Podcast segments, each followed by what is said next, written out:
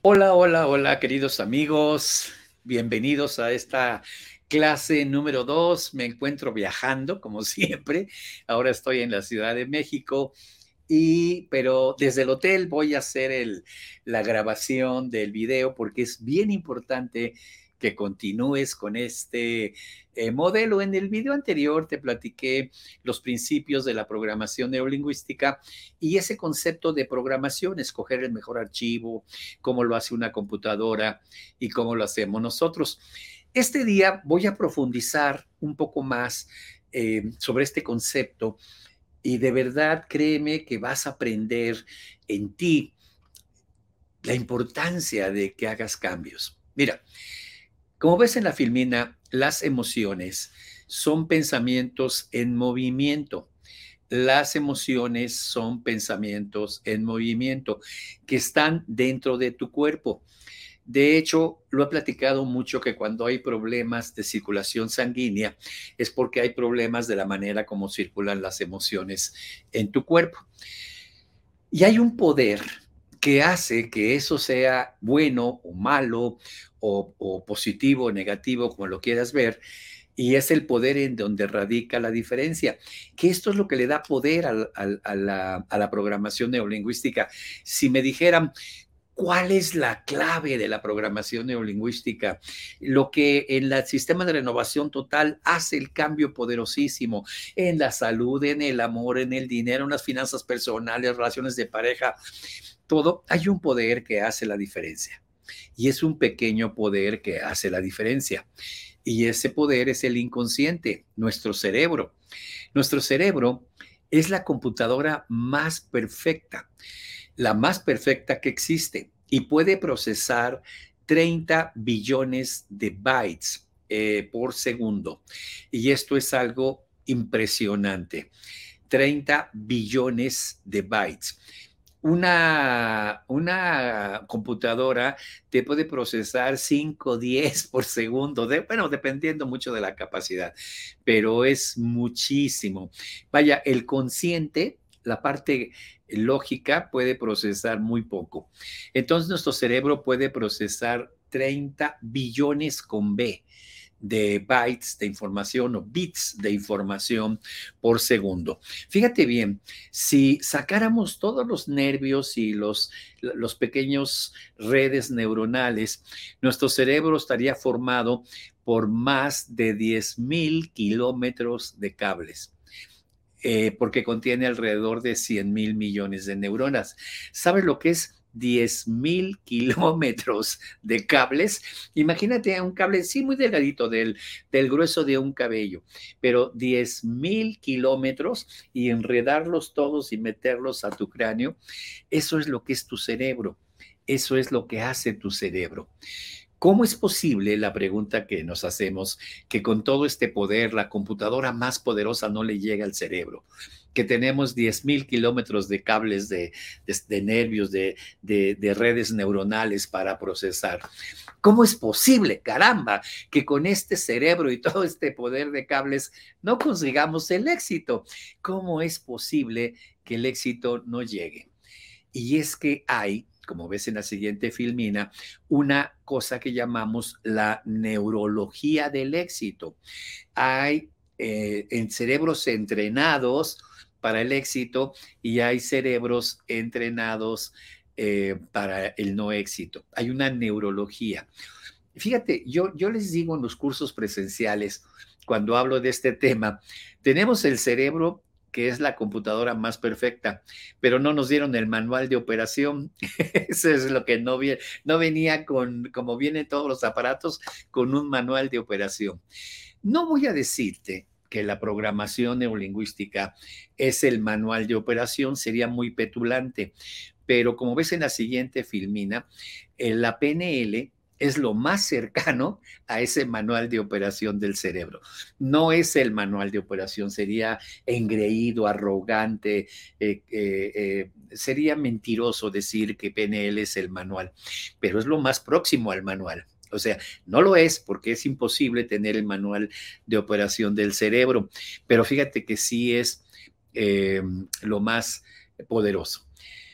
Y una de las cosas que eh, manejamos cuando enseñamos programación neurolingüística, y te has dado cuenta por muchas veces que me has visto en directos, que eh, nosotros buscamos el origen del problema, no el problema en sí.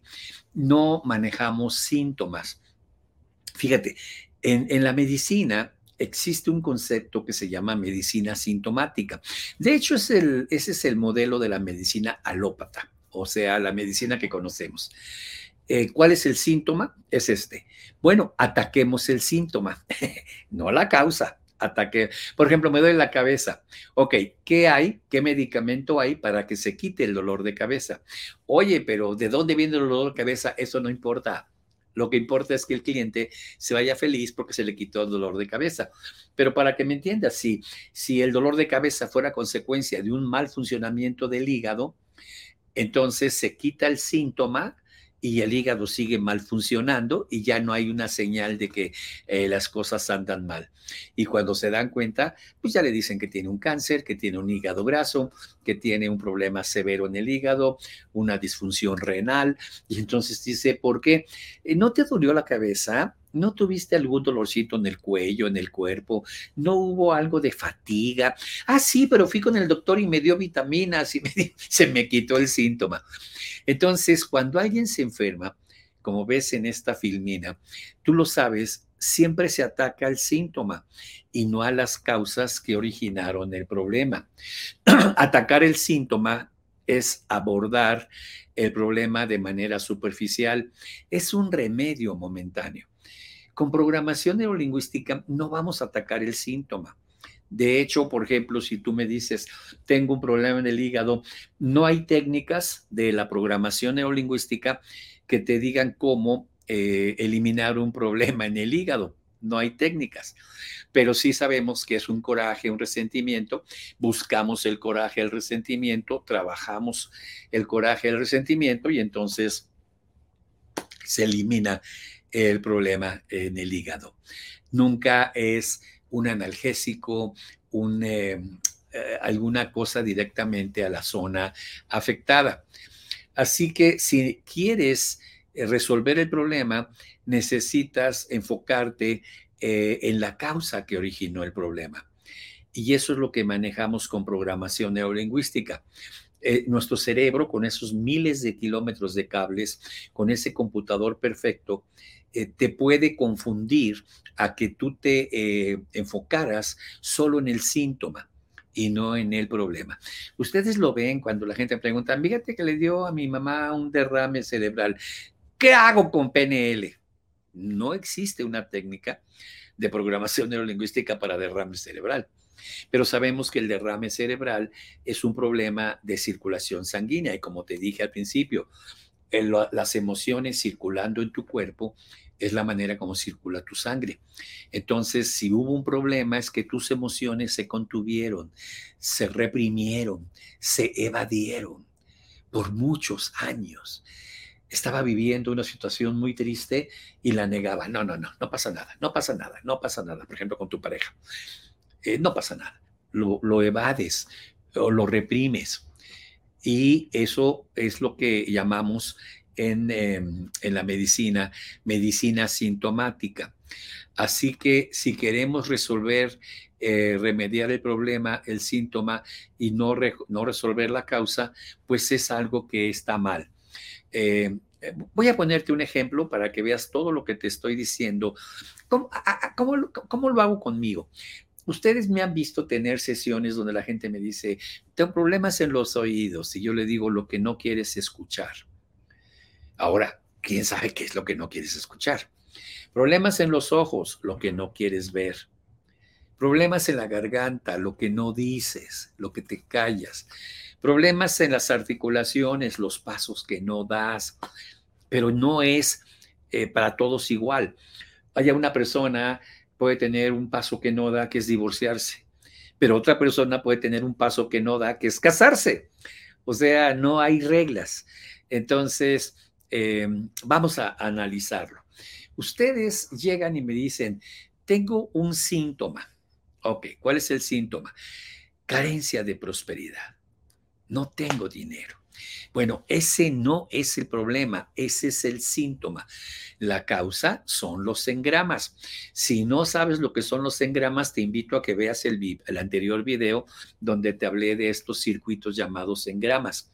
Eh, de hecho, fíjate que la programación neurolingüística debería de llamarse engramación neurolingüística. Esto es vital lo que te estoy diciendo.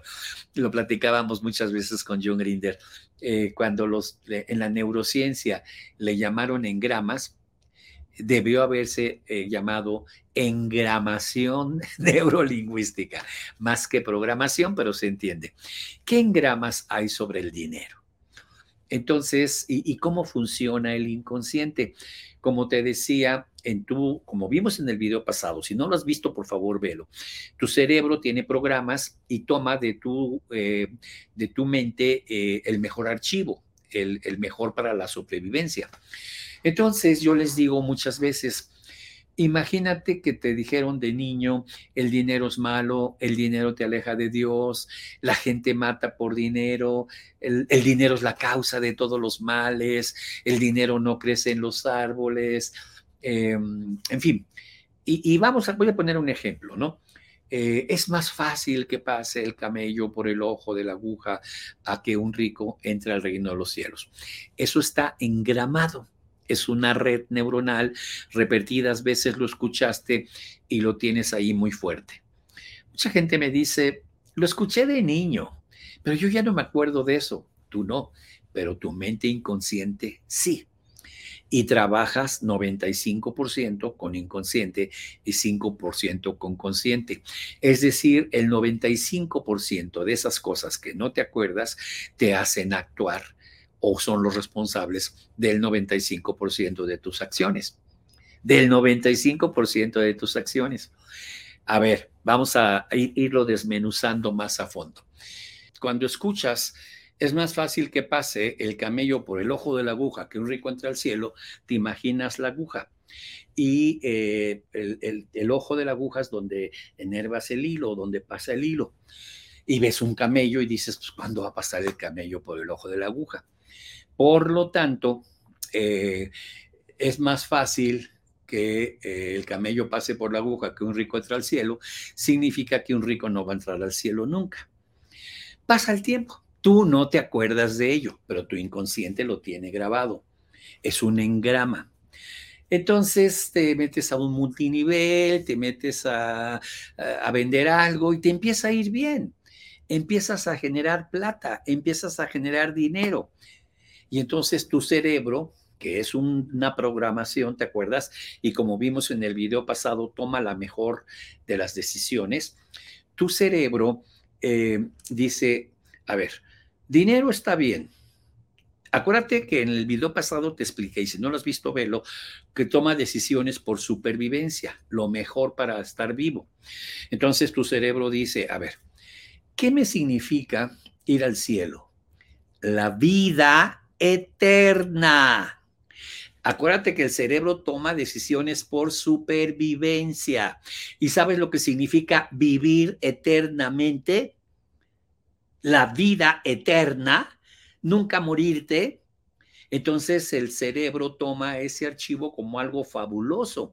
Si está programado para que estés sobreviviendo y alguien te dice que vas a vivir la vida eterna, ese es un archivo espectacularmente fuerte. Entonces el cerebro dice, ¿qué prefieres? ¿Vida eterna o tener plata 20, 30 años aquí? ¿Qué es mejor para tu supervivencia? La vida eterna. Entonces, cuando toma el engrama de vida eterna, sabotea tu éxito y me he cansado de escuchar, doctor, ya hice la línea de la vida, ya hice el otorgando el perdón y sigo mal económicamente, ya hice mi niño interior. Es que hay programas que todavía no identificas que están saboteando tu éxito. Los más fuertes son los programas religiosos, como puedes ver. Entonces, y ojo, ¿eh? están mal entendidos, está mal entendido, no, es, no se refiere a eso. Entonces, eh, el síntoma, como ves en la filmina, es carencia de prosperidad. la causa son engramas sobre el dinero. ¿Ok? Y déjame reforzar un poco más este concepto de los engramas. Eh, yo sé que aunque lo hablé la vez pasada, mucha gente no lo entiende a la primera, así que voy a repetirlo. ¿Qué es un engrama? Te lo acabo de presentar. Un engrama es un archivo que está eh, guardado en tu cerebro, especialmente en la corteza de tu cerebro, en la parte externa, donde está la parte pensante, la corteza cerebral, la parte pensante. Y ahí, en esa parte, corteza cerebral, se hacen estas engramas a partir de lo que ves, a partir de lo que escuchas y a partir de lo que sientes, los tres canales de la programación neurolingüística, visual, auditivo y sensorial. Entonces veía eh, el ojo de la aguja, veía el, eh, que, el, que, no pasa el hilo y que no pasa el camello, menos va a pasar un camello, por lo tanto nunca voy a entrar al cielo si soy rico. Las ciudades antiguas, Jerusalén, Jericó, estaban amuralladas, con murallas muy altas. Por ejemplo, has, visto seguramente el muro de los lamentos. Es un muro gigantesco que está en Jerusalén. Es parte de esas murallas de la ciudad. Eran muy altas y se cerraban las puertas, por decir algo, a las seis, siete de la tarde, es decir, al oscurecer, cuando ya no se podía ver si a lo lejos venía un ejército enemigo. Se cerraban las puertas, se atrancaban y si la gente necesitaba entrar y salir, usaba unas puertas que estaban eh, eh, empotradas, había unos huecos, unos hoyos en la, en el barda en forma de así, de pico, así, de, de así, de, de como de triangulito, pero bajitas de manera que la persona se tuviera que agachar, casi entrar a gatas para entrar a la, a la, ciudad, si es que llegó después de seis de la tarde. De esta manera, de esta manera podía entrar y salir. Y si era un ejército enemigo, al entrar uno por uno, pues lo van matando al que va entrando uno por uno. No podía entrar de muchos. Y había varias eh, puertas así en forma de, de, triángulo, a las cuales se les llamaba agujas. Y a esas agujas se refería Jesús los camellos eran eh, los trailers, las camionetas, las trocas, la manera como llevaban los, la, carga.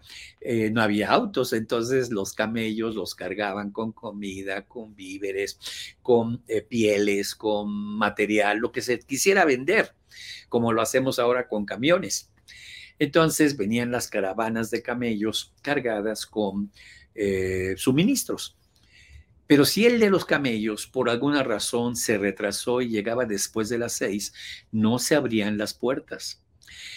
Entonces, este camellero tenía que descargar sus camellos, conseguir unos muchachitos que le ayudaran a pasar en varias pasadas eh, y tener muchos, este, la mercancía. Y descargando los camellos y pasando la mercancía le podía llevar una hora. Pero luego había que meter al camello y para que el camello entrara se tenía que hincar y, lo jalaban y él hincado se metía. Sí se puede. Sin embargo, el camello es un animal muy temperamental. Eh, decimos en broma que la mula mexicana se queda corta con el camello, el camello escupe a su dueño, lo muerde. Eh, ¿Has visto videos? Es, sale corriendo el de los camellos y el camello persiguiéndolo para morderlo. Son animales temperamentales y a veces no quieren pasar y jálale y pícale y Entonces, Jesús sabía eso y les decía, es más fácil que el camello pase por el ojo de la aguja, la puerta de rodillas, que un rico entre al cielo. Y hay, una, hay un isomorfismo, hay una analogía. Eh, las cargas que lleva el camello simbolizan las cargas que llevamos los humanos o las pertenencias. Tu reloj, tu casa, tus joyas, tu plata y tus enojos también y tu ira. Eh, entonces hay que dejarlas para entrar al cielo. Como el camello es descargado y pasan las cargas. Y luego hay que hincarse para pasar. Hincarse es una cosa que tú has visto cuando la gente va a orar, se hinca en símbolo de humildad, como el camello. Entonces, al hincarse, está postrándose ante Dios con humildad. Entonces, es más fácil que el camello pase por el ojo de la aguja a que el rico deje su riqueza y tenga la humildad de postrarse ante Dios. En aquella época, como lo recordarás, y la tumba de Jesús también fue así, la tumba de Jesús era de un rico llamado Jesús, ah, Arimatea, no era Jesús, se llamaba, ah, se me fue el nombre, Arimatea. Y este hombre eh, tenía, eh, las, las, las, ricas de los, las tumbas de los ricos eran cuevas grandes para meter joyas a la Lo que lograban era tumbas, ¿no? Eh, entonces, este hombre Arimatea era muy rico, tenía su tumba y la prestó para Jesús, por eso era tan grande y los, los, metían con oro, a veces mataban a su mejor y más cercano esclavo, su concubina, también para que lo acompañaran al más allá, como si allá también fueran sirviendo. Entonces Jesús al ver eso decía, es más fácil que el camello pase por el ojo de la aguja a que esté rico, deje sus pertenencias, deje de matar gente que lo acompañe, deje de tener una tumba con oro y pertenencias el camello pasa, el otro no. Entonces no entra al cielo. ¡Wow! Pero cuántas veces, si la engrama se hace por lo que veo, siento y oigo, yo veía la aguja. Me imaginaba el camellote que no entraba. Entonces, eh, fíjate cómo se hizo un engrama equivocado.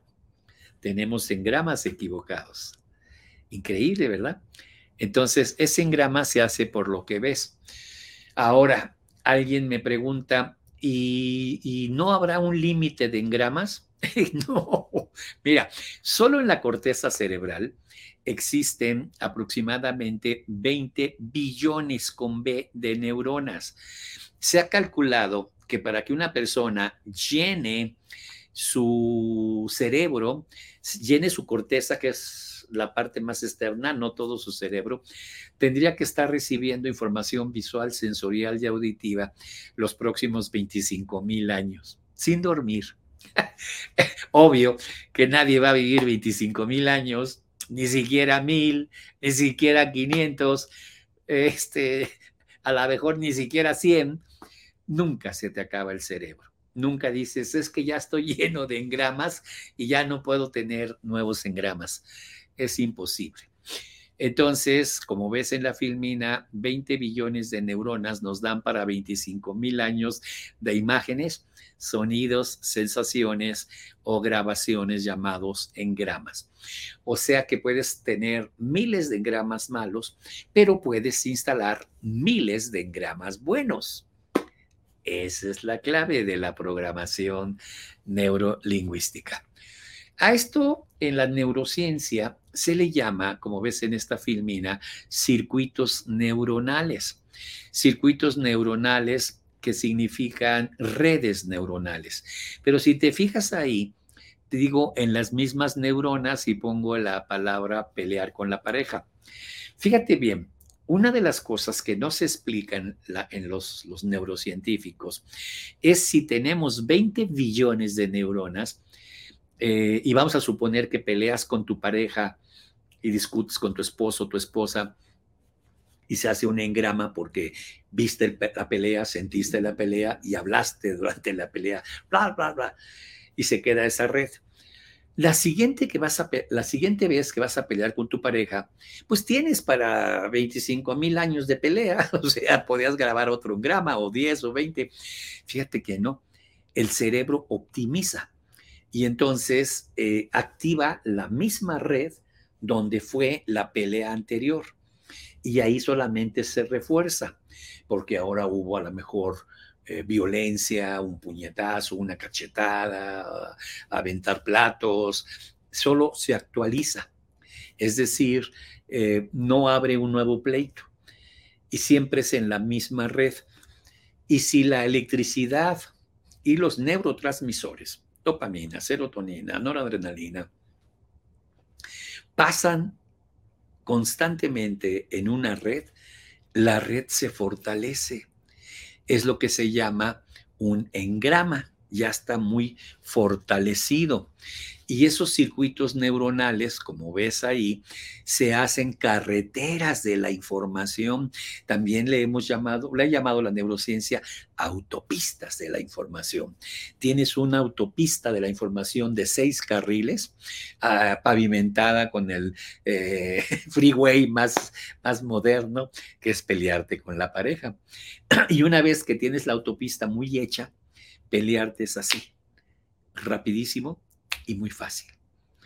Y, eh, por ejemplo, para que me entiendas, cuando al principio empezabas a tener tus primeras peleas con tu pareja, a lo mejor de novios, tú todavía le decías, mira, mejor hay que callarnos. Ya me estoy enojando, tú también te estás enojando y vamos a terminar peleando. Había cierto diálogo, ¿no? Más o menos así, ¿no? No sé cómo lo hacías tú, pero le decías a tu pareja, mira, para ya, porque me estoy enojando, ¿eh? me está molestando lo que estás diciendo y, no quiero eh, que esto termine en una fuerte pelea. Y ambos se callaban, pero fueron haciendo el engrama. La siguiente vez ya no le decías tanto, eh, te dije que me iba a enojar. Y el engrama se reforzó. La tercera, la cuarta, ya no avisas, ya estás en la pelea. y cada vez es más intensa porque cada vez se refuerza el engrama. Entonces, después de cinco años de estar con tu pareja, pelearte es así, así rapidísimo. El engrama se enciende así ya, ya no hay ni aviso, me estoy enojando, ya sale el plato volando. En fin, es, es así. Imagínate en gramas sobre el dinero, sobre el amor, sobre la salud, salen muy rápidos. Se convierte incluso en un surco neuronal, se hace más grueso, se observa el microscopio electrónico y le pudiéramos llamar hábitos tienes el hábito de pelear, el hábito de, estar en la carencia, el hábito de estar enfermo. O también se le llaman programas. Y estos, si los observas en el, en el microscopio, son más gruesos. ¿Ok? Entonces, eh, fíjate qué interesante. En el curso pasado te dije que el cerebro va a tomar los engramas o los programas eh, que estén más fuertes y eso los va a tomar o los mejor para la supervivencia y los va a reforzar. Esa es la razón por la que no tienes dinero, no tienes salud, no tienes amor. Entonces me preguntan, ¿sirven las afirmaciones para tener dinero? Eh, me abro a la abundancia, soy un triunfador y se hace un engramita delgadito, así chiquitito. Y está, es más fácil que pase el camello por el ojo de la aguja que un, así gruesote. Y este es un cabellito. ¿Cuál escoge el cerebro? Este que considera que es mejor para la vida y este lo vota. A menos que este fuera mejor para la vida. Entonces no importa los años que tiene este. Pero eso es lo que hay que hacer con el sistema de renovación total. Primero, quitar o descubrir esos archivos y luego colocar los que van a hacer que se desplacen. Y eso es sistema de renovación total. Los que van a hacer que se desplacen. Te puse un ejemplo. En el video pasado lo voy a retomar. Eh, ¿Te acuerdas que te decía que tenemos en gramas, no puedo bajar de peso, doctor, ya hice la dieta de la luna, ya hice la dieta del agua, ya hice la dieta del, del eh, ¿cómo se llama este? Eh, no era caníbal, el, este, la dieta del, eh, del antiguo hombre, el, hombre este, de las cavernas, la dieta de, la, de las cavernas, ya hice la, la dieta de no sé qué, y bajo tantito y luego regreso, ¿ok? ¿Por qué? Pues porque hay programas en gramas. Por ejemplo, te decía, barriga llena, corazón contento. Las penas con pan son buenas. Y te acuerdas la siguiente, tanta gente pobre que quisiera tu comida. Lo que te presenté en el video 1, pero ahora lo puedes ver como en gramas. Y entonces cometes otro error muy grave. Te pones a dieta. Y aquí aparece un concepto que voy a revisar contigo en este video que se llama semántica. La semántica no es lo que en, el diccionario significa la palabra, sino lo que tú interpretas. ¿Ok? Si, regresamos a la dieta para que veas, la palabra dieta, en, en la filmina anterior, la palabra dieta, si vas al diccionario, es conjunto de alimentos que configuran una, una, nutrición. Por eso el, em, el, nutriólogo te dice, le vamos a dar una dieta baja en grasas le vamos a dar una dieta baja en carbohidratos, le vamos a dar una dieta más saludable. O sea, dieta no es pasar privaciones y pasar hambre, pero en tu cerebro sí, porque dieta lo asocias a aguantarte, a comer poco, a, híjole, este, pasar sacrificios. Entonces, cuando eh, escuchas de tu nutriólogo, te vamos a poner a dieta, aunque la palabra fue, vamos a poner una dieta baja en grasas, tu cerebro escucha dieta, eh, una dieta baja en carbohidratos, dieta. lo, voy a explicar así como para, como para que lo entiendas, pero no sucede así, ¿no? Imagínate tu cerebro, emergencia, emergencia, nos van a poner a dieta, nos van a hambriar, nos van a hambriar, nos van a hambriar, todos a sus puestos, alarmas, todos a sus puestos de batalla, esta persona nos va a hambriar.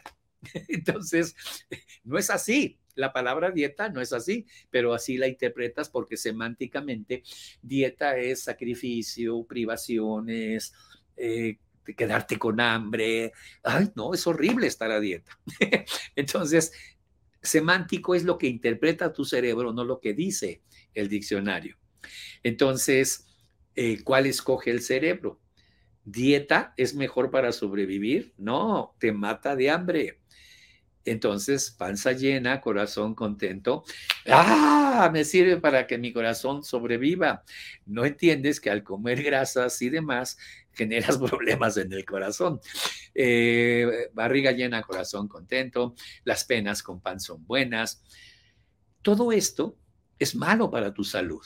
Pero a nivel de tu cerebro, a nivel de los engramas, esto escoge el cerebro mejor la barriga llena, corazón contento, que la dieta, porque la dieta es un sacrificio, un esfuerzo, eh, pasar privaciones, pasar hambre, y eso no es bueno para tu vida. Entonces, seguramente has pasado por 800 dietas y te han servido poquito y luego se quita. Es lo mismo, me abro a la abundancia, soy un triunfador, me dicen, ¿me sirve? Mira, sí te sirve, no quiero decir que no, como lo de la dieta, pero por un ratito, porque luego regresas a lo de siempre, porque hay engramas que te dicen que si es más fácil que pase el cabello por el ojo de la aguja, y esa barre con tu engramita de quiero triunfar, quiero ser exitoso, el universo conspira. Eso no te lleva a, a sobrevivencia como la vida eterna. ¿Ok? Entonces, la pregunta es sí y no. ¿Me sirven las afirmaciones? Sí y no. Te sirven un ratito, muy poquito, y después dejan de funcionar porque los engramas de supervivencia consideran que es más fácil que pase el camello por el ojo de la aguja, te da la vida eterna. Mientras que me abro a la abundancia, soy un triunfador, es nada más para aquí, no es eterno. Entonces, eh, un circuito que no se usa tiende a desaparecer y el engrama eh, se refuerza. ¿Ok? Te lo voy a poner aquí simbólicamente. ¿Ok? Entonces tienes ahí un grupo de neuronas, panza llena, corazón contento, otro grupo de neuronas, las penas con pan son buenas, otro grupo de neuronas, eh, comer adelgaza, etc. No, perdón, ahí tienes híjole, no le alcanzo a leer porque está muy chiquita aquí, pero luego tienes la palabra dieta. Entonces, eh, tienes ahí la culpa, cómete toda tu comida, tanta gente pobre, y la dieta. Y yo te pregunto, ¿cuál de ellos es el mejor para tu sobrevivencia? Ninguno. No le has dado a tu cerebro el néctar de los dioses. Ve al video anterior. Opciones Ah, ya le estás entendiendo. Fíjate cómo el video pasado con este hacen una sinergia. Entiendo. ¿Qué pasaría si regresas a la filmina, por favor? ¿Qué pasaría si ahí pusieras un archivo que sí sirve? ¿Ok? Vamos a la siguiente filmina. Y entonces tenemos panza llena, corazón contento, las penas las mismas, pero ahora tienes ahí abajo uno que dice comer adelgaza, comer adelgaza. Entonces, tu cerebro ahora tiene el néctar de los dioses, opciones. ¿Cuál de ellos es mejor? El cerebro va a procesar más o menos así. Panza llena, corazón contento, me aumenta el colesterol. Las penas con pan son buenas, aumenta los triglicéridos. La culpa, cómete toda tu comida, tanta gente pobre, hace que trabaje el hígado, horas extras. Comer adelgaza, esto me da más vida. Y entonces ese es el que toma. Y un circuito que se usa se empieza a reforzar, reforzar, se convierte en surco. Y un surco que no se usa tiende a desaparecer. Y a eso se llama engramación neurolingüística, perdón, programación neurolingüística. ¿Entiendes? Entonces, aquella persona que se entrena en instalar circuitos paralelos, en ese momento eh, funciona eh, con el néctar de los dioses. Solamente te lo refuerzo tantito, lo repaso. Me, vas a me van a preguntar cuál es la razón, la razón por la que nuestro cerebro va a iniciar a trabajar utilizando los nuevos engramas.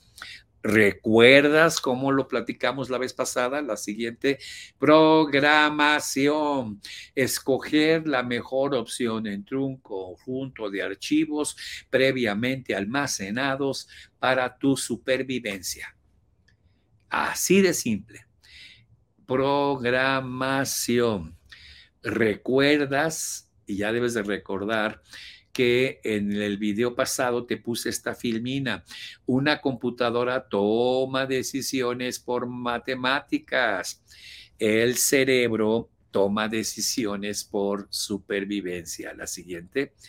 Entonces ahora entiendes que todo lo que te enseñé la vez pasada tiene sentido para ti. Estos, tres, estos dos videos más un tercero que te voy a grabar, quiero que dejen la base de todo esto muy claro. Soy, sé que estoy siendo repetitivo en algunos conceptos, mas me interesa que quede muy, muy, muy claro, muy, muy, muy claro. ¿Ok? Entonces, esta es la clave. Esta es la clave. Y eso es todo lo que hay que hacer, amigo, amiga. Beber el néctar de los dioses es aprender a poner mi cerebro en gramas que sean mejores en mi supervivencia. Entonces, en dinero, obviamente, eh, ¿cómo vences? ¿Cómo puedes vencer el programa? Eh, es más fácil que pase el camello por el ojo de la aguja, entendiendo a qué camello se refería, a qué aguja se refería con esta historia que te platiqué de, eh, de dónde sacó Jesús esa referencia para aquel momento. Y te voy a decir algo, ¿eh? Yo he estado en iglesias donde el sacerdote cuenta este evangelio de eh, en aquel tiempo Jesús dijo, es más fácil que pase el cabello. ¿Y sabes cómo lo explica? Que eh, hay que ser pobres. ¿Por qué? Porque los ricos se van al infierno y dice, yo en ese momento digo, no puede ser. Qué poco conoces la razón de la metáfora. O sea, no has estudiado nada, no comprendes y le estás diciendo a la gente que es mejor ser pobre para ir al cielo, que, que si estás pobre te va bien y lo refuerzan. Le dice, escuchado que dice el, cuando da la homilía. Entonces, eh, a veces nos, nos quedamos con las ganas de tener dinero, pero no entendemos que el cielo es más importante que el dinero. Ya lo dijo Jesús, es más fácil que el camello entre por y la aguja que rico entre el cielo. Acuérdate que también dijo Jesús, bienaventurados los pobres, porque de ellos será el reino de los cielos. Todos ustedes están ganando en su pobreza el cielo. No, no, así de, ah, jalarte los pelos. No, les estás poniendo más en gramas negativos. ¿Ok? Eh, el, el Evangelio decía, bienaventurados los humildes de corazón, porque ellos tendrán el cielo, no los pobres. Pero acuérdense que hubo muchas traducciones y algún traductor entendió la palabra humilde como pobre, ser humilde, ser pobre, y puso pobres. Originalmente y en muchos evangelios, en, muchos, en muchas Biblias no dice pobres, dice bienaventurados los humildes de corazón. Pero probablemente a los escuchas bienaventurados los pobres, porque de ellos será el reino de los cielos. ¿Ok? Ahora, ¿cómo puedes quitar de tu cabeza un engrama religioso? A ver, es que Jesús era pobre. No, no, no era pobre. Una cosa ser humilde y otra ser pobre.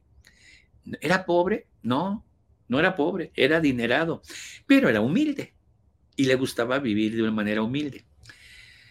Demuéstramelo, me dicen. Te reto a que demuestres eso. A ver, ¿se acuerdan de los reyes magos? ¿Se acuerdan cuando estos reyes vinieron del oriente y llegaron a postrarse de rodillas ante eh, Jesús, el bebé. ¿Qué le dieron de regalo a la familia? Oro. A ver, ¿quieres repetir conmigo? Oro. ¿Puedes repetirlo? Oro. Y no era un costalito, no era un cofrecito, era oro en grandes cofres.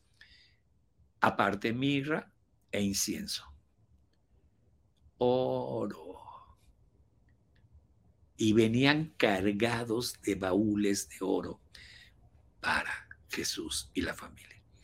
La familia nunca fue pobre. Ser carpintero en esa época era ser muy rico. no es el carpintero de Pedro Infante y, y, Torito y todo esto. No es el carpintero que nos han puesto, no el oficio de carpintero era un oficio que dejaba mucho dinero y para ser carpintero tenías que tener muy buenas herramientas costosas. Pero como la familia tenía oro, lo tenían.